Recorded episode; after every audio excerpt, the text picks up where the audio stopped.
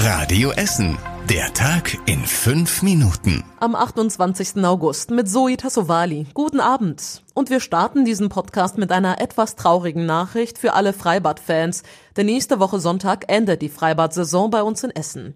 Nach dem Bad in Delwig machen dann auch die restlichen Freibäder zu. Die Saison war wegen Corona deutlich schwieriger als sonst. Insgesamt kamen nur rund 120.000 Besucher.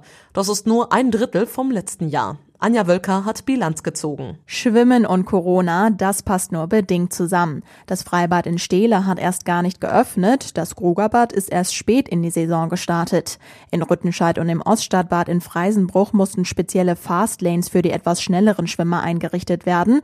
Außerdem gab es ein Besucherlimit. In Kettwig und Dellwig galt genauso das Abstandsgebot.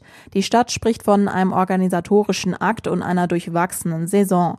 Die Hygienevorschriften hätten viele Besucher Besucher möglicherweise abgeschreckt, sie hätten sich aber über jeden Besucher gefreut.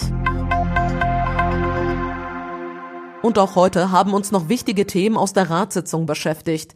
Die Politiker wollen nämlich die Corona-Krise nutzen, um die Digitalisierung an den Essener Schulen voranzutreiben. Zwei wichtige Projekte wurden deshalb auf den Weg gebracht, in denen es um 45 Millionen Euro geht. Das erste Projekt läuft schon und wurde jetzt nachträglich genehmigt. Schullaptops für Schüler aus armen Familien und auch für Lehrer. Beim zweiten Projekt laufen noch die Vorbereitungen. Essen will vom Digitalpakt NRW profitieren. Mit den Fördergeldern sollen unter anderem die IT der Schulen aufgerüstet und zusätzliche Computer angeschafft werden. Die Essener Entsorgungsbetriebe haben sich jetzt nochmal zu den Problemen der letzten Woche geäußert. Seit einer Woche würden die Mülltonnen wieder nach Plan entsorgt. Neue Störungen kämen etwa durch Verparkungen oder Fahrzeugausfälle zustande. Zuletzt gab es noch aus der Stadtpolitik einen ganzen Mängelkatalog. Und auch auf unserer Radio Essen Facebook-Seite wird sehr intensiv diskutiert. Ultra teuer, mega unzuverlässig, sagen die einen. Bei uns klappt es eigentlich immer, sagen die anderen. Da gibt es also ganz unterschiedliche Meinungen zur EBE. Durch Corona gab es viel Müll. Das habe die Entsorgungsbetriebe sehr intensiv gefordert, heißt es auf Radio Essen Nachfrage. Inzwischen wurde die Sperrmüllflotte gestärkt. Die Wartezeit liege wieder bei zwei bis drei Wochen. Für die blaue und braune Tonne wurden 20 Mitarbeiter eingestellt, Subunternehmer, Leiharbeiter und Leihfahrzeuge eingesetzt. Mittlerweile wurden die letzten Ausfälle wieder aufgeholt, bekräftigt die EBE.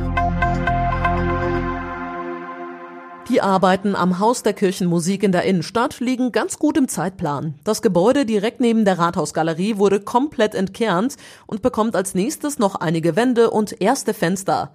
Gestern hat unter anderem Bischof Overbeck die Baustelle besichtigt und da gab es auch eine erste Klangprobe des Mädchenchors. La,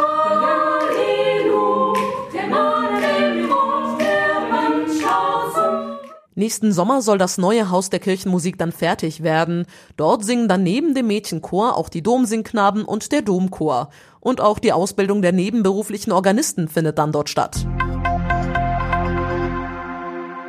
Und jetzt haben wir noch eine ganz wichtige Nachricht für alle Schüler und Eltern. Die Ruhrbahn will ab Montag deutlich mehr Schulbusse einsetzen und damit reagiert sie auf die Kritik vieler Eltern.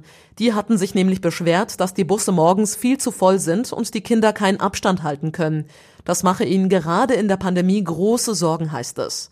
Deshalb will die Ruhrbahn das Angebot ab Montag sogar verdoppeln. Die genauen Details findet ihr in unserem Artikel dazu auf radioessen.de. Und was war überregional wichtig? Im Prozess um den tödlichen Stoß vor einen Zug im Frankfurter Hauptbahnhof ist heute das Urteil gefallen. Das Landgericht hat entschieden, dass der 41-jährige Täter dauerhaft in die Psychiatrie kommt. Der Mann hat vor einem Jahr einen achtjährigen Jungen und dessen Mutter vor einen einfahrenden Zug gestoßen. Der Junge starb, die Mutter überlebte. Der Tatverdächtige gilt als schwer psychisch krank und schuldunfähig. Die juristische Auseinandersetzung um die morgige Demo von Gegnern der Corona-Maßnahmen in Berlin geht in die nächste Runde. Das Berliner Verwaltungsgericht hat das Verbot des Landes Berlin gekippt. Es hält die Demonstrationen unter Auflagen für zulässig. Aus Sicht des Verwaltungsgerichts liegt keine Voraussetzung für ein Verbot vor, wenn diese Auflagen erfüllt werden. Die Veranstalter hätten ein Hygienekonzept vorgelegt, heißt es. Und zum Schluss der Blick aufs Wetter. In der Nacht ist es locker bewölkt und meistens trocken. Es kühlt ab auf 13 Grad. Und die nächsten aktuellen Nachrichten bei uns aus Essen gibt's natürlich morgen früh wieder hier bei Radio Essen. Euch jetzt allen erstmal einen entspannten und ruhigen Abend. Tschüss. Das war der Tag in fünf Minuten. Diesen und alle weiteren Radio Essen Podcasts findet ihr auf radioessen.de und überall da, wo es Podcasts gibt.